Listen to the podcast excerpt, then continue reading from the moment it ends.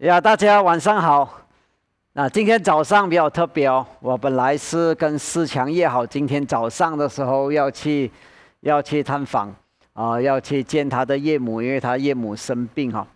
那么呃，在早上七点多我就接到他的电话，啊，说哎，牧师你可以不用过来了，啊，因为他的岳母已经去世了。所以你看到有些东西，死亡它并不等你的哦。如果还在等多几个小时，我还来得及去见他，跟他谈多几句，但是没有想到死亡就是那么样的突然哈。那么我们今天刚好这个，呃，生死学系列的专题啊，我们已经到了第四讲。那第四讲是，呃，我不想死。当然，我们都不想要死了啊。正常人来说，以正常的方式来说，都不想要死。但是死亡总是很忽然的，他就过来了。啊，有时候你还没有来不及思考，他已经来了；有时候你还没有做好准备，他已经来了。所以这个生死学系列啊，是要帮助大家好好的来思考，做好做好准备，来迎接我们生命中必然会出现的死亡，因为死亡是必然会出现的。那么我们先来看一个一个新闻哦，这个是叫冷冻女孩哦。啊，这个女孩子十四岁，她就患上了这个癌症。那么医生已经宣布她没有办法，没有办法再给她任何的医治了，就是等死的意思。那么只只只是十四岁的一个女孩，她不想死啊，她甚至要求说啊，她要做冷冻啊，是把她自己给冷冻起来啊。那么。等到医学在将来的时候，医学可能更发达的时候，就可以啊解冻啊解冻了后，重新的我们说重新的活过来啊。毕竟这个是啊一个十四岁女孩想要有的一个一个呃怎么讲目标了哈。她原本是都是想要活着的，但是死亡却是这样子。当然，你说你不要说这个十四岁的这个冷冻女孩，呃，在古代的时候，埃及啊，啊也差不多用类似差不多这样的方法啊，把人的死了的人把内脏都挖掉，挖掉了之后用木乃伊的方式啊，就是要把它给保存他的尸体，希望他他复活之后还能够使用这个身体，啊，当然复活之后还使用这样的一个身体的话是蛮可怕的哈。但是毕竟是人想要活着，那个欲望是很强的，啊，特别是什么呢？特别是你你你活得很好，啊，就如好像我们历史上的秦始皇这样，啊，秦始皇，呃，当然你说这个是相当啊，在中国我们说第一个皇帝吧，哦，战国的时候他能够崛起，把其他的六国给消灭掉，然后统一。啊，统一了整个中国，可以说是中国第一次出现了一个统一的一个局面。那么像这样子的一个伟大的一个功绩，他都很想说：哎，我能够活得更久，啊，最好是永远活着，啊。那么如果这样子的话，我的我我的我的伟大的一个事业啊，就可以啊，怎么讲，做得更加好。但是秦始皇毕竟是普通人嘛，人都会死的。啊，秦始皇死的时候才四十九岁，四十九岁，呃，他比我比我这个这个时候我都已经五十多岁了。他那个时候死的时候才四十四十九岁，啊，很可惜哈。呃，当然你说秦始皇的贡献是蛮大的啊，蛮大的。当然你说他也可能也是做了一些坏事，但是他统一了度量衡啊，他统一了很多的东西，啊，在中国上，在这个。文化上是有一些的贡献呢，那么他不想死啊，特别是他派了这个名叫徐福的这个人呐。那么这这位徐福啊，这个也是姓徐啊，跟我一样哈啊，但肯定不是我的祖先吧，因为他应该是跑到跑到日本去。那么这个徐福啊，据说是因为他秦始皇委托他，呃，能够去找一个不死仙丹啊。当然在那个时期啊，他们很喜欢去找那个蓬莱啊这些啊，所以他们就。就出海啊啊！据说这位徐福啊，曾经两次的两次的啊离开啊，要去找那个要去到蓬莱去找啊去找这个不死的仙丹啊。他第二次离开的时候啊，据说还带了几千名的童男童女一起出去，哦，带了很多的财宝出去啊，啊，那么出去了之后，据说了应该是停留在日本。当然，他去了那边，他不要回来了。如果回来的话，呃，不死仙丹没有找到的话，他肯定死了哈。所以他肯定不要回来。所以就所以据说是他到了日本的时候，就传授当地的人啊，怎么样用什么方式是捕鱼啊，然后还有这个耕种的方式。所以这个是徐福啊。所以秦始皇不想死啊，徐福找不到不死仙丹，所以这种不死的一种一种念头啊。不单只是，呃，发生在秦始皇。我们说是秦始皇是相当典型，我们可以看得到他不想死了。那除了秦始皇的话，还有另外一个人物，就是，呃，汉武帝啊，啊，到了我们说是哦，秦朝结束了之后，哦，到后来的时候，楚汉相争，然后汉朝，呃，到了汉武帝的时候，他同样的，我们说是哦，这些比较伟大的一个一个君王嘛，啊，把中国的版图版图弄得更大。所以这个汉武帝哇，也是想要能够能够不死哦。那么他开始早年的时候，他就开始往海上去寻找仙丹哦，啊，那么到后来的时候，就往上西边往西域那条路去找啊。他自己本身都很想要登上昆仑山来做来做神仙哦。所以也不单只是皇帝啊，如果你看啊，这个中国的历史从不论是从秦朝。啊，到了汉朝，到了魏晋南北朝的时候，也同样的。啊，魏晋南北朝，我称它为一个炼丹的一个时代啊，炼丹的一个时代。呃，因为魏晋南北朝本身呢，其实中国没有没有没有多少个好的一个朝代了，基本上都很多的战乱，特别是在魏晋南北朝的时候，真的是，呃，三国嘛，魏就是三国，就是打来打去，到了晋朝也是。也是不不是很不是很稳定的一个证据。那么在这样的情况之下，死亡都好像随时会出现。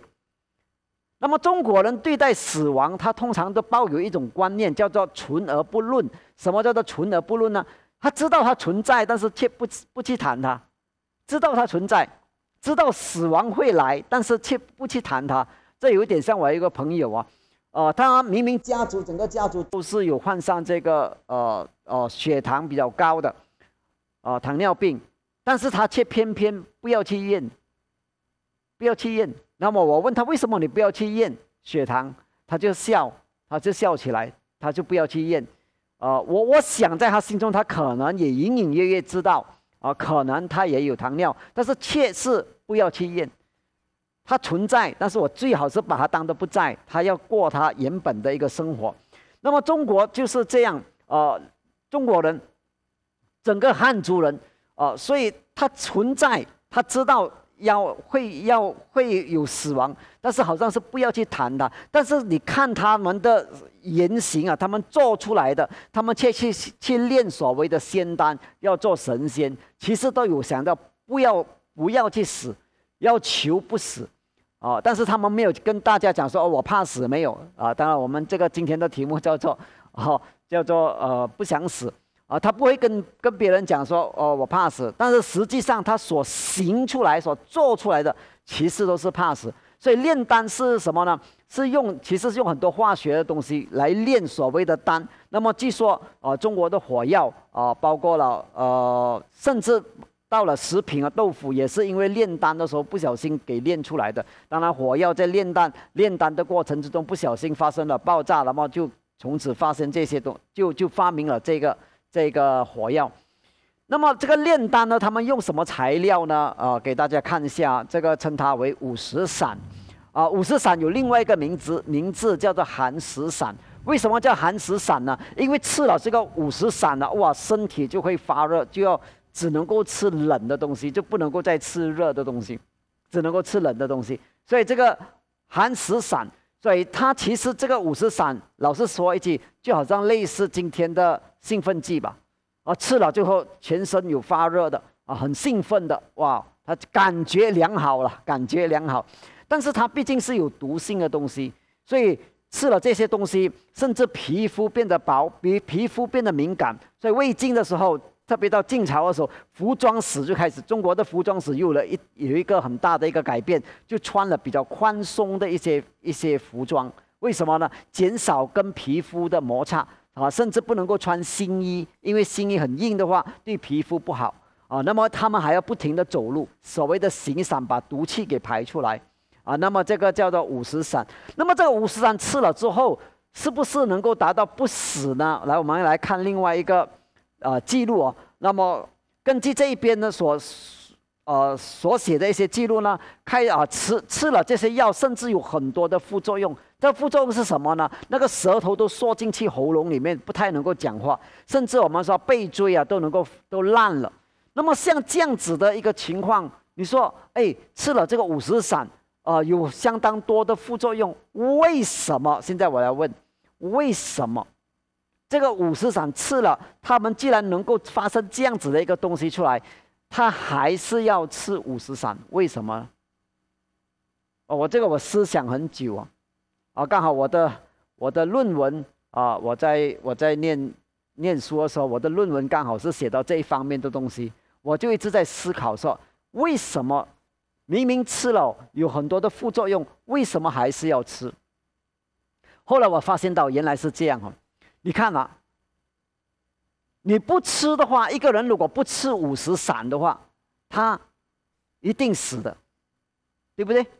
每个人都会死嘛。我们说死亡一定会来到的嘛。所以你不吃的话，你就一定死。那么吃了呢，他还是可能会死，但是还是有一线的希望。万一不能够用万一了哈，如果说侥幸的话，哎。吃到对的，找到对的方法，那么就可以不死。所以我冒着生命的危险，我冒着有并发症的危险，我都还是要去吃，我都还是要去吃。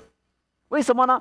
如果我吃对了，哎，我就活了；我吃错了，发烂了，我死了，算了，反正人都要死，反正人都要死。我在我在想啊，若我不是遇到耶稣基督。我若不是我找得到说，哎，能够拯救的一个方法，就是上帝拯救人的方法。老师说一句，如果我在那一个年代，我想我愿意吃。为什么呢？很简单，你不吃，你一定死。所以今天我告诉你，你也一样。今天活在这个今天这个时代里面，二零二一年，你也会死的，你也会死的。所以，哪怕有一线的希望。你就要抓紧紧，所以我告诉你，你说上帝嘛，愿意来拯救人。你说哎，愿意来拯救人，那你不信，不信一定死。那当然，对我们而言，信了一定生。但是至少，如果你说哎，我至少我要搏一搏，哎，我至少来比较一下，用逻辑性来比较一下，哎，我信了的话，我还比别人多出一个线，多出一线希望。啊，当然我们不是这个哈，对我们基督徒来讲，是百分百，是百分百的，知道上帝的拯救是临到我们的身上。但是你愿意是来做一个比较，说，哎，我就算我尝试一下，我试一试都无妨。但是很多人就很可惜的哈，都不来来试这个这个耶稣的妙方啊，就是宁可就是这样，人生就是这样活着，到最后走向灭亡。那不不是很可怜吗？那我们来看另外在晋朝另外一个人物叫阮籍啊。那么这个阮籍呢，啊呃，也不是普通人物，当年在那个年代啊，叫做竹林七贤的其中一位啊。那么这个竹林七贤的其中一个阮籍啊，啊，有一次的时候，因为他发现到有一个女孩子死了，那么这个女孩子死的时候是还没有嫁，还没有嫁，她就死掉了。那么阮阮籍呢，又不认识他的父亲，也不认识他的兄长，就是不认识他的家人，但是却却跑到他那一边去，去哭啊哭啊哭哭哭哭到啊哭到干咽了，然后才离开。啊，这是第一件事情啊。来，你再看第二件事情。第二件事情是阮籍很喜欢说，独自一个人驾马车，自己驾驾驾驾，啊，就任凭那个马走吧，走到什么呢？走到尽头了，没有路可以走了。他就在那边什么呢？哭了。刚才我也讲过啊，很多时候中国人没有承认自己怕死的，没有承认自己怕死。但是偏偏我说阮籍啊，单单你看，你从这两则故事里面，你就知道他怕死了。所以为了这个女孩子这样子死掉了，还没有嫁人就死掉了，哇，感觉到非常的伤心。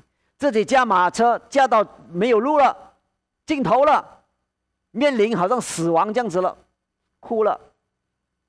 所以今天的你，有时候啊，我觉得今天的人类有时候还比不上阮籍，还比不上阮籍。阮籍是有用思考去去去想的，有用脑的。我们说用用脑的去想说，人生如果也好像一部马车这样走啊走，走到尽头的时候怎么办呢？但是今天的人没有去管，就是就是吃喝玩乐就是算了，就很可悲，就在这边，从来没有想到生命的课题，只是想生活的课题。只想到生活的课题的人是层次很低的，因为他想来想去都是生活上的东西。阮籍是想到生命的课题，所以想到这个女孩子就这么死了，死了之后往哪里去不知道了，他伤心了。自己驾马车驾到没有路了，伤心了。所以我说阮籍怕死的，怕死的，但是他真正去思考死亡。我说他怕死还有另外一个证据的。有时有一次的时候，司马昭要替他的儿子司马炎，啊，来来要要替他的儿子来向这个阮籍的啊啊女儿来求亲，就是阮籍有一个女儿，这个司马司马昭想替他的儿子来来来来跟阮籍来谈谈，要娶阮籍的女儿，但是这个这个阮这个司马昭是得罪不可以得罪的嘛，对不对？那么对于阮籍来讲怎么办呢？我说一说，我说怕死。他的方法是这样：我不要跟你搞对抗，我我就直接喝醉酒吧。我连续喝多少天呢？连续喝醉六十多天，六十多天，司马昭找不到机会跟他谈。司马昭要去跟他要提亲了，哦，要替他的儿子提亲，去到阮籍的家，阮籍喝醉，明天再去再醉，再后天再去再醉，连续醉了多少天？六十多天。不用跟你谈，我又怕得罪你，那么喝醉酒了没有办法嘛。所以我说阮籍是有思考的，你有思考吗？你有思考吗？这个很重要哈。啊，当然阮这个这个我们说是炼丹，除了这个竹林七贤之外，我们说到了晋朝的时候还还不是巅峰，巅峰时期是什么朝代呢？是在唐朝，唐朝才是炼丹的巅峰时期，二十一个皇帝。可以说是每一个都有都有参与到炼炼这些丹，都有服侍这些丹药。其中有五个王皇帝，五位皇帝是吃这个丹药而死的，可怕吗？但是都想要，人都想要说，如果能的话，不要死吧，能够做仙也好。那么你说圣经里面有没有说，哎，也有一些人说，哎，不想死的呢？啊，比较典型的，给大家看一下，就是这个西西家。啊，那么西西家可以说是犹大国最好的王嘛？啊，如果你去读旧约圣经的话，你大概知道说，哇，他的写关于西西家的篇幅是蛮长的，蛮多的。那么上帝就通过先知来告诉他说，哎，你要死了，你准备一下。哇，他就哭着来求上帝，求啊求啊求啊，他要，然后上帝允许他多拿到多少年呢？十五年，多拿到十五年的寿命，十五十五年的寿命。那你说好不好啊？多拿到十五年的寿命，那么这个是问题是说，他本来应该要结束了的，上帝应该要安排他结束，他愿他却强求。我说强求多得到十五年，到了这个十五年，你看到后半期这这边十五年所做的东西啊，有一次是巴比伦王的使者来的时候，他甚至把自己的财宝啊、军备、军军备啊，都全部给别人看，给巴比伦看，结果就引发了巴比伦。到最后的时候，来来侵略他们。如果你看《列王记下》二十章十六到十九节的时候，啊，甚至以赛亚就对西西家来说什么呢？啊，你的列祖啊，啊，到最后你的这些，你的你你所谓的列祖的的的的除所谓的除夕，全部都要被掳到什么呢？都要掳到巴比伦去。然后，甚至他所生的粽子，其中有一些要去到巴比伦王宫里面去当太监。很可怜。那么你说多求这个十五年有什么好处呢？有一些东西是我们只能够说，上帝啊，愿你的旨意成就。主啊，愿你的你的时间，那个是最好的时间。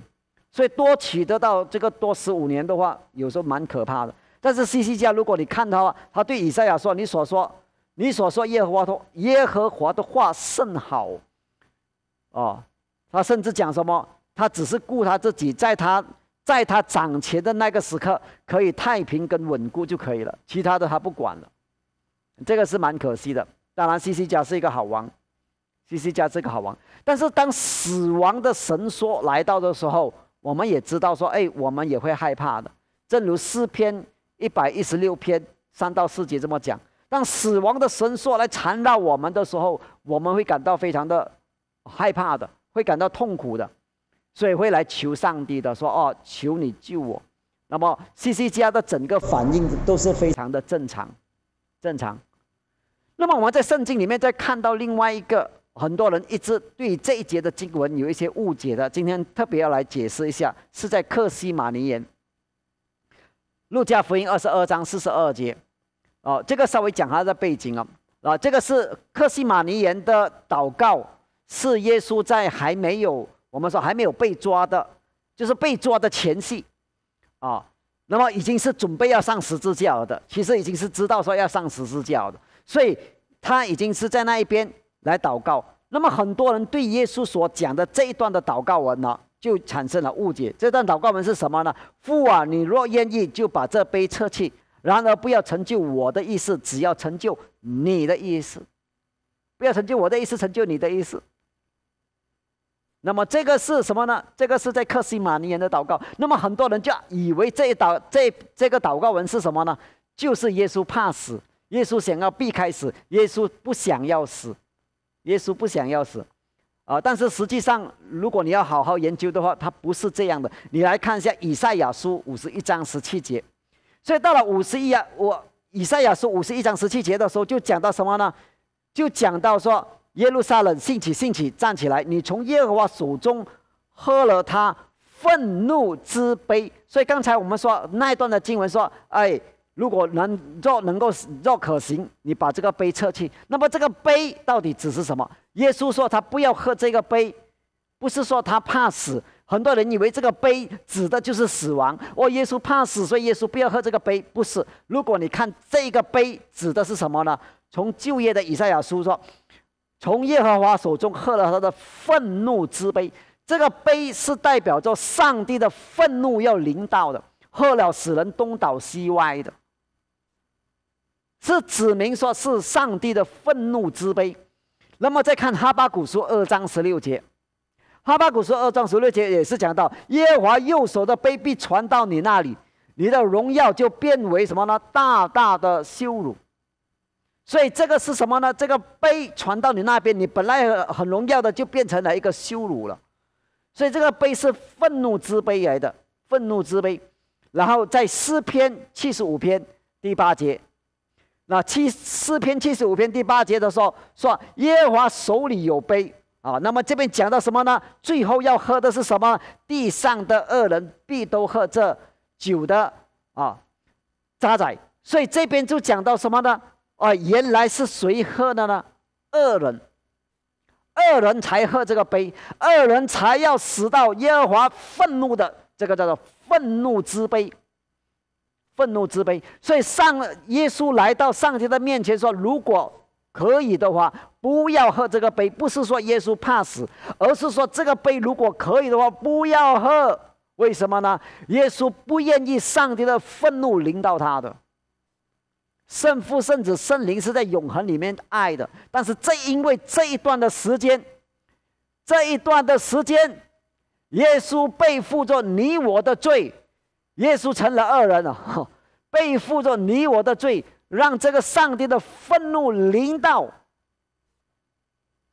若是可行，不要喝，但是不按照自己的意思，所以在十字架的时候，耶稣。要承受的就是愤怒，上帝的愤怒要临到。上帝的愤怒，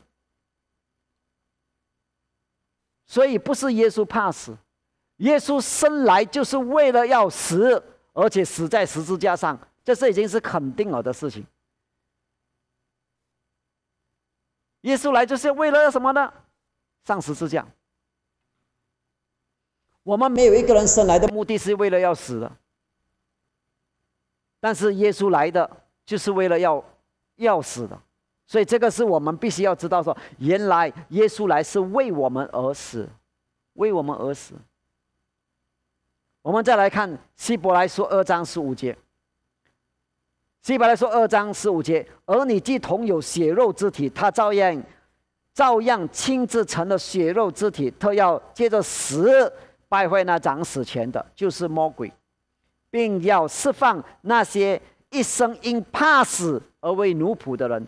所以你要知道说，哎，我们是有血肉之体的，我们犯罪是用血肉之体的，所以耶稣要借着这个血肉之体，借着死来败坏这个死，以死来战胜死，啊，很特别啊。这个以后我们会讲得更清楚哦，以后会讲得更清楚，借着死。来败坏这个死，来败坏这个长死前的，就是魔鬼。所以我们本来是我们怕死的，因为我们没有希望的。今天如果我们要死去了，你有想过，如果今天死去的话，今天晚上，比如说今天晚上你就死了，可怕吗？你没有想过这个问题，对不对？你有想过吗？你有想过今天晚上可能会死掉吗？大概没有。你大概想到说，哎呀，今天刷币有没有 offer？有没有大减价？这个是很多人所想的。今天 Desco 有没有连便宜一点？这个是我们人所想的。但是如果今天来怎么办呢？但是我们可以安心。我们今天要知道说，我们信耶稣的是可以安心的把自己的命交托上去。为什么呢？因为耶稣已经借着死来败坏这个长死前的，所以我们就不可以不用再怕死了。所以我们来看到。第诗篇一百一十六篇的时候是二到十三节的时候，哎，我们就很有把握了。刚才我们讲到那个杯，耶稣不要喝的是那个愤怒之杯，但是耶稣也知道他应该要喝下去的。他知道他如果能够的话，圣父圣子不要这样子的，如果能够的话，但是为了你，为了我，他愿意喝下这个愤怒之杯，所以。来到这边的时候，我们要举起的是什么杯呢？要怎么样来报答耶和华呢？我们举起的叫做救恩的杯。所以今天我们可以讲，我们本来是你跟我本来是要喝上这个愤怒之杯的，我们本来应该要喝的，但是耶稣代替我们喝了。如今我们拿起杯的话，是拿起什么杯呢？救恩的杯，救恩的杯。所以我们真的是读到这个诗篇一百一十六篇的时候，真的是应该要感谢上帝，拿走了我们本来这个恶人的愤怒之杯。感谢耶稣为我们钉死在十字架上，我们本来做不到的，我们怎么样能够去做到呢？我们做不到，我们本来不能够解决死亡的课题，但是今天耶稣来代替了我们，所以我们能够举起这个救恩之杯。救恩之杯，你在你的面前，你可以选择的，你可以喝，你可以继续想要喝那个愤怒之杯。你说我不想喝是愤怒之杯，你会的。如果你没有举起这个救恩之杯的话，你一定要喝下使你东倒西歪的愤怒之杯，因为人在最终的时候，在罪恶之中，他并不知道说自己在犯罪。所以你必须要喝上什么呢？救恩之杯。当你今天这个生死学的第四讲，你真正的好好的来思考，你真的来到上帝的面前来思考，为什么我要拒绝这个拒绝这个救恩之杯，反而去是喝下这个愤怒之杯呢？为什么我要做出这样的选择呢？为什么我不要来？哎，我来尝试来哎，更加认识主耶稣。才知道他的恩典是何等的浩大。你如果好好的读经的话，你才知道整本圣经何等的奥秘，何等的丰富，何等的宝贵。世界上的的学问啊，我只能够这样讲啊。你去读了之后，你才知道说圣经啊何等的宝贵，何等的宝贵。但愿你好好的去思考，愿你也举起救恩之杯，说。感谢上帝。这个时候，我们一起来祷告。父神上帝，我们谢谢你如此的厚恩待我们，让主耶稣基督为我们钉死在十字架，以致用死来败坏那个长死前的。我们谢谢你，谢谢你的得胜，谢谢你为我们而死，谢谢你为我们而复活。我们感谢你，但愿主啊，你帮助我们，好让我们常常举起救恩之杯来向你献上感恩，向你献上感谢。奉耶稣基督圣名祷告，阿门。